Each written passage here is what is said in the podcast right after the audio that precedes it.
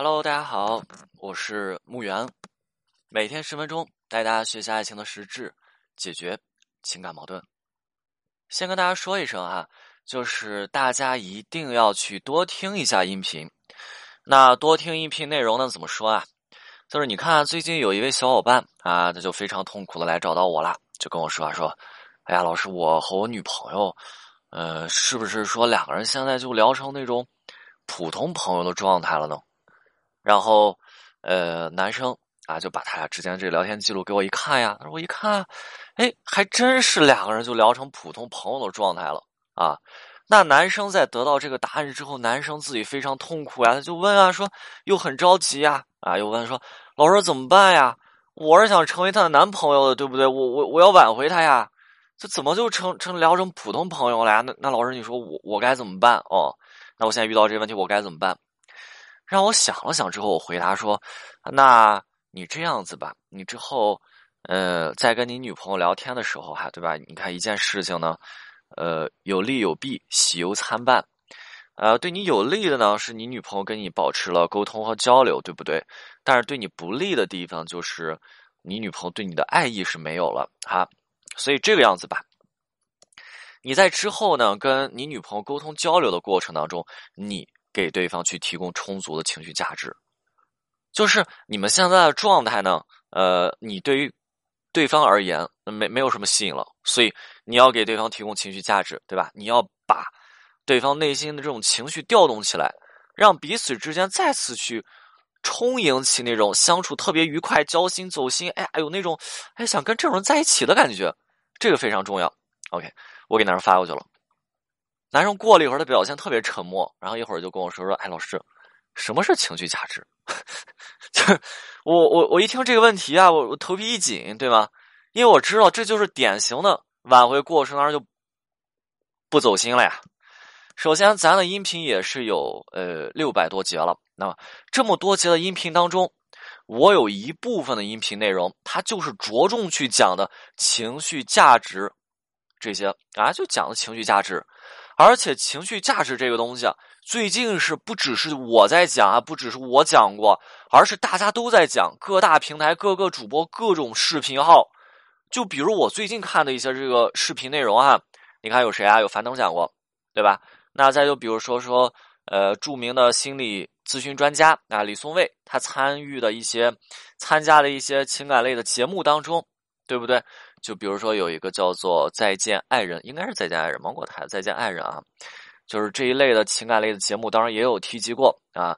那你就更别说说这种情感专家哈，涂磊对吧？等等等等等等。如果说我们这个情绪价值啊，就是用一个横向对比的话，这个内容就是相当于高考当中每年必考的大题。你关键是就是这种大题，你是不是就是那种高三的老师啊，每天在课堂上就跟学生们去。不断的重复和强调，哎，你这道题一定要注意，他高考一定要考，考的就是什么东西，啊，对吧？然后就是一考啊，一遇到这样题就问，哎，老师这什么东西啊？老师都已经讲烂了，那只能去说说，就就不是太上心了，是吧？那我们就是这个问题啊，我们再来讲一下哈。晚会当中有这么一重困境，这重困境就是我们刚才去说的，好像聊成朋友了，两个人之间现在是没什么矛盾了，分手问题到此为止也是基本解决了，对吧？分手问题也基本解决了，那对于过去的事情，那就翻篇了，和解了。但是对方现在对你，他也没什么感觉了，没什么爱的这种情绪在里面，情绪没了，感觉也没了。那这时候状态就是两个人能聊天，但是聊的内容他就是普通朋友的样子，对吗？那这其实本身就是挽回当中的一种悲哀。对吧？因为这就是典型的，在解决过去问题和矛盾的时候，并没有很好的去以调整两个人之间的关系和感觉为前提，他就放了，把这些东西都放弃了，都放掉了。我我不管你的感受，就是这部分人挽回的时候，就是不管挽回对象的感受，就是奔着解决问题去的，就硬拉着对方解决问题，从而忽视了两个人之间，或者说忽视掉了对方的感受。他是一根筋的，硬是要跟对方去解决问题的呀。那结果问题解决完了，对方也彻底把挽回者从他的世界当中给排掉了，对吧？那这个时候问题确实没了，但是对方也给挽回者打上了一个不适合在一起的标签，对吧？啊，所以说挽回的时候，大家一定要去分清主次啊。挽回以调整两个人之间的关系为主，以解决问题为辅。很多人分不清这种主次关系，对吗？即使说我们经常见到啊，即使说要让对方不舒服，也要干嘛？也要半夜去敲对方的门对吧？逼着对方开门，不让对方睡觉，不让对方睡觉，干嘛？拉着我们去聊感情，对吧？聊到什么程度？聊到我满意，聊到挽回者满意的程度，对不对？这种挽回对象只要，对吧？不聊就得一直敲。所以这我们称之为什么叫纠缠，对不对？那这样的，即使说最后聊通了，对吧？聊通了，那么在挽回对象内心是不是产生一印象，就是这人很怎么样，很自私，这人怎么样，很强势，他老来逼迫我，跟这样子的人能恋爱吗？你恋爱不了，对吧？你看跟他保持一定的距离，当朋友好像挺好的。当朋友，这人耐心、热心，会关心人，但是一旦进入到亲密关系当中，两个人之间距离一旦变得稍微近一些了，那这个人就开始干嘛了？伤人伤己。对不对？所以这个时候我们去看啊，很多人这时候觉得老师，我跟对方说心里话有错吗？你想跟对方去说一说心里话没有错，但是注意时机，注意对方的情绪状态，以及说注意你的表述方式啊，对不对？